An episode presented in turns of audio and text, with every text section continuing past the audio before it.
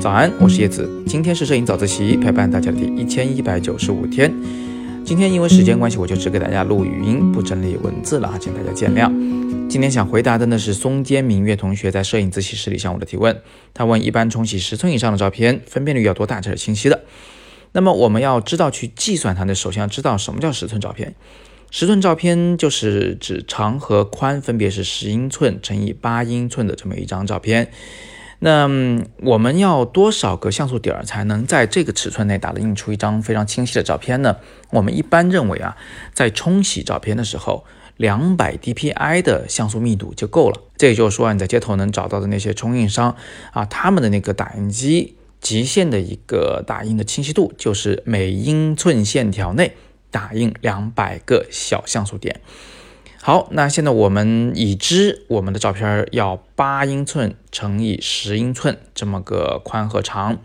又已知每英寸要两百个点，你可以算一算吧，其实很简单，其实就是一千六百个像素点乘以两千个像素点就够了。我再重复一次，由于照片尺寸为八乘十英寸，每英寸内要打两百个点，所以就用八乘以两百等于一千六。用十乘以两百等于两千，这就是我们最终需要的一个照片的像素的大小，一千六乘以两千。那么其他尺寸的照片到底需要多少的像素点？你就可以根据我教你这个方法继续的算下去就可以了，以此类推，不会出错。那我在这里呢就引用一张照片尺寸的图表，这里有从一寸开始到六十寸的所有照片的英寸的长和宽，你需要多少尺寸呢？你自己去计算那个像素需要多少就可以了。最后给一个小贴士啊，并不是所有时候我们都需要在每英寸里面打印两百个像素点的。